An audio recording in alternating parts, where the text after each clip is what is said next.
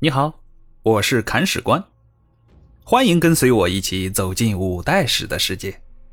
这里有金戈铁马，也有诗情画意，了解传奇人物，演绎恩怨情仇。这里有你不知道的，更有你想知道的。精彩内容，我们继续。第四十一章：疯狂的李茂贞。我们上回说到啊。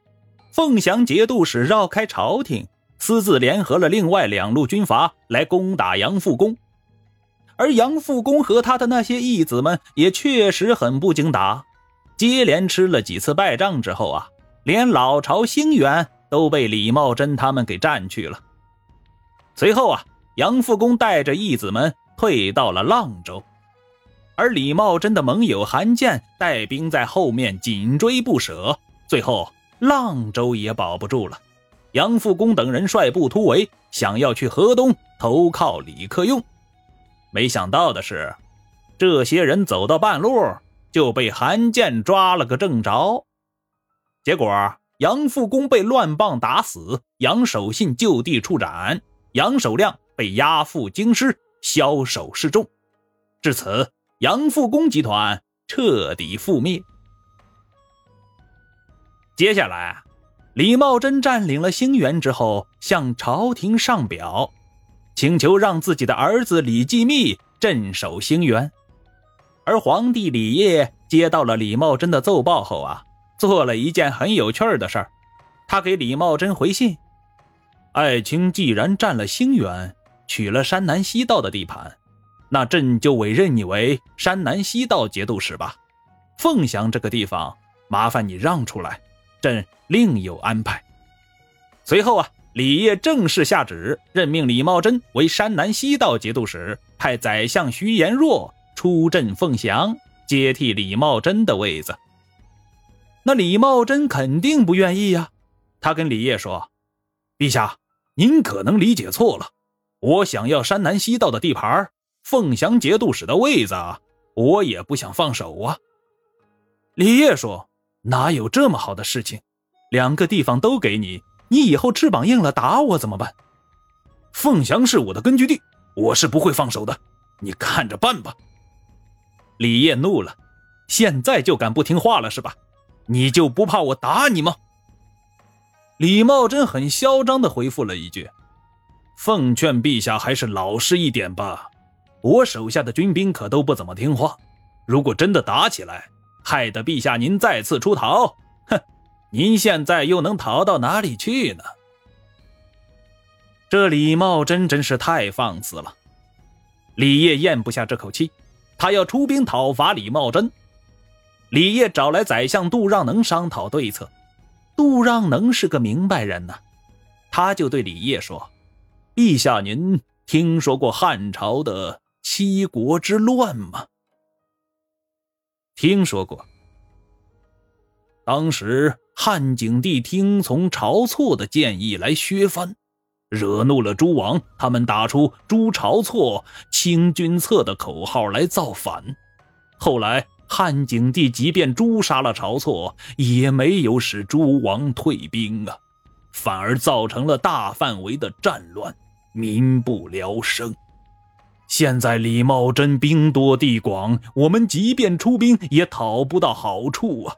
更何况凤翔离京师太近了，到时候万一出师不利，想要把老臣当做晁错来杀掉退敌，恐怕都不能了呀！这番话说的很中肯呢，但现在的李烨怒火难消，接二连三的立威活动都不了了之。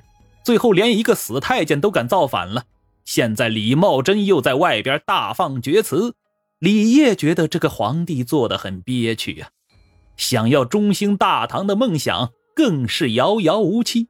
他现在已经丧失了理智，于是对杜让能说：“爱卿说的对，但朕是天子，不能让他李茂贞随意凌辱。”于是坚决出兵。李烨让杜让能召集禁军，任命谭王李嗣周为京西招讨使，择日出兵，讨伐李茂贞。出兵的诏令一下，京城的百姓们不乐意了。这几年禁军一直打败仗，刚不久还被河东的李克用胖揍了一顿，大家已经对禁军完全失去信心了呀。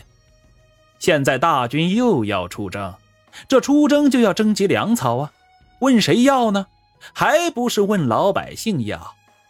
正所谓地主家也没余粮啊。更何况我们普通的小老百姓家呢？不能出兵，坚决不能出兵！百姓们群情激愤，在大街上拦住了上朝的宰相们讨说法。讨着讨着就开始动武了，瓦罐了、臭鸡蛋了、碎石头了什么的都用上了，一齐向宰相们的轿子上招呼。宰相们好汉不吃眼前亏呀，下了轿子撒腿就跑，老百姓就在后边追，宰相就在前面跑。等到终于跑赢了，发现自己办公用的唐印都给跑丢了。然而，京城上演的这场群体性事件，并没有打消昭宗皇帝李晔出兵的念头。征讨李茂贞的大军还是如期出发了。凤翔就在长安城的西边，离得很近。禁军出城走了没几天，就看到李茂贞的部队了。李茂贞说。嘿你们还真来了，带了多少兵马？谭王李嗣周回答说：“不多不多，就带了天子护驾军五十四都。问你怕不怕？”李茂贞说：“怕不怕的，得等打了才知道啊。要不，我们现在就开始打？”李茂贞一个冲锋，就把天子护驾军给冲散了。李嗣周被打得很疼，哭着跑回长安找李烨去了。李茂贞接下来鼓噪禁军，屯兵三桥，威慑长安，找昭宗皇帝李烨答话。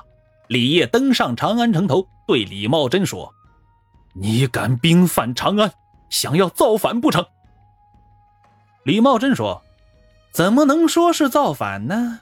主要是陛下您身边小人太多了，我是来诛杀他们的。清君侧，懂不懂啊？”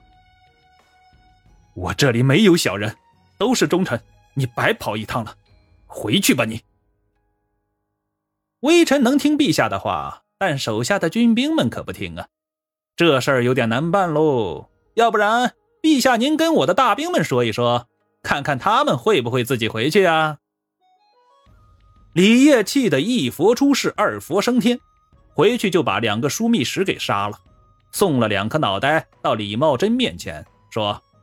主张起兵讨伐你的就是这两个枢密使，你所说的小人都已经诛杀了，现在你满意了吧？快回去吧。然而李茂贞却并不买账，他认为杀的还不够，更重要的是，他想要杀的人还没有死，而这个人就是当朝宰相杜让能。李茂贞和杜让能这两个人之间是有矛盾的。李茂贞对李烨说：“想要讨伐我的不是这两个人，而是杜让能。我要杀他。”李烨不肯杀杜让能，李茂贞也不退兵，两个人死耗在了那里。这时候，宰相杜让能出来说话了，他对李烨说：“老臣之前就曾说过，出兵讨伐李茂贞会招来灾难。”现在的局势，只有杀了微臣才能消除国难。陛下，您还是赶快动手吧。昭宗皇帝李晔悲痛流涕，气下沾巾，贬宰相杜让能为雷州司户参军，随后赐死。李茂贞见想杀的人也杀了，威风也抖得差不多了，带着大军扬长而去。长安为捷，而这一战之后，朝廷的颜面彻底被丢光了。如果说之前被李克用打败还情有可原的话，毕竟那是一个战斗力强悍的大军阀，那么这次被二流军阀李茂贞打败，就很能说明问题了。朝廷已经不是以前的那个朝廷了，现在的他。根本没有自保之力，不管是谁都能过来踩他几脚，扁他一顿。而在这之后，长安周围的军阀们都不安分了，他们不管是高兴也好，还是不高兴也罢，都喜欢带兵到长安进行武装游行，逼着昭宗皇帝签订各种不平等条约。大唐朝廷正式成了一个摆设，群雄逐鹿的黄金时代到来了。而在这段黄金时段里，杨行密和钱镠、马殷等人大打出手，围绕着湖北、苏南地区反复用兵。朱温的扩张事业终于取得突破性进展，他终于攻杀了徐州的石浦，吞并了对方的部众。而李克用那里却并不乐观，他损失了一员大将，而这员大将的名字叫李存孝。接下来，我们先来看一下朱温。朱温消灭石浦用了六七年的时间，消灭朱轩、朱瑾兄弟前前后后用了十几年的时间，这可以称得上是持久战呢。从这里我们也可以看出，中原地区各大军阀的战斗力都是有多么的强悍。而话说回来，石浦最后是怎么死的呢？答案是。被活活耗死的。欲知后事如何，且听下回分解。